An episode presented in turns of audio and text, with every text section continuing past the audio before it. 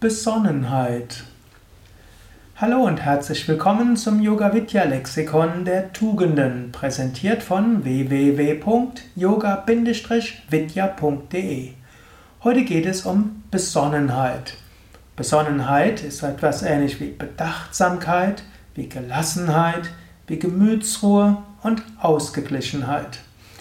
Besonnenheit, gut, auf der einen Seite steckt dort die Sonne dahinter. Zwar nicht wirklich etymologisch von dem Wortstamm her, aber wir können es etwas mit Sonne sagen. Und das wäre der positive Aspekt der Besonnenheit.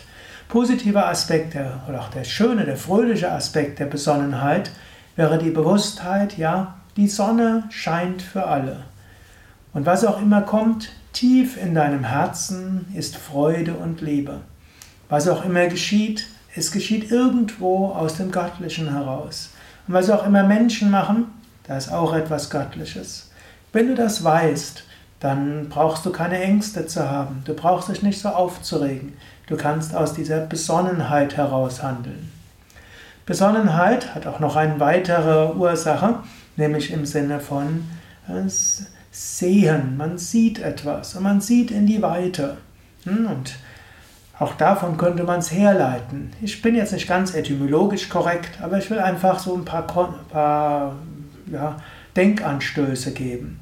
Man sieht etwas und weil man in die Weite sieht, kann man eben besonnen handeln.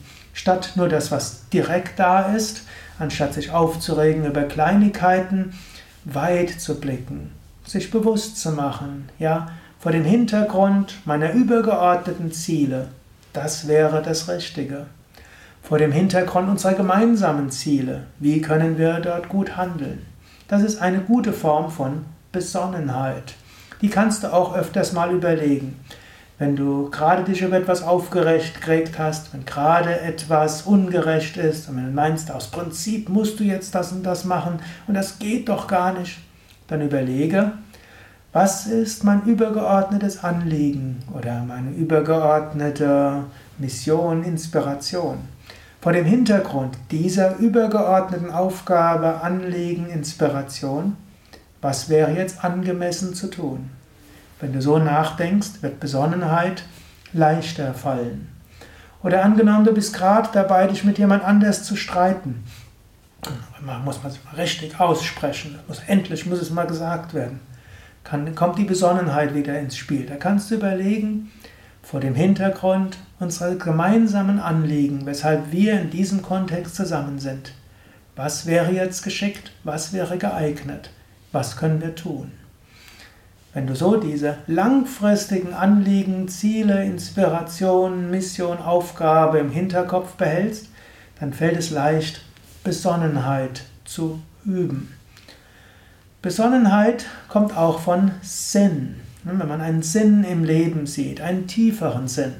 Und der Sinn im Leben kann heißen, mehr Liebe im Alltag zu spüren, alle Menschen in Liebe anzunehmen und sich selbst auch.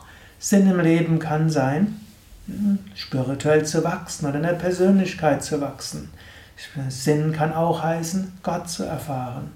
Wenn du diesen übergeordneten Sinn im Sinn behältst, dann fällt es leicht, Besonnenheit zu üben. Überlege selbst, welche dieser Aspekte von Besonnenheit für dich viel Sinn machen. Ist es das langfristige äh, Angehen von Zielen, Anliegen und äh, Missionen? Ist es eher das Gefühl, hinter allem ist, ist diese Sonne und bestrahlt dich mit Glück und Freude? Oder ist es der tiefere Sinn im Leben? Und überlege, ob du vielleicht etwas mehr Besonnenheit in dein Leben bringen kannst, auf diese positive Weise.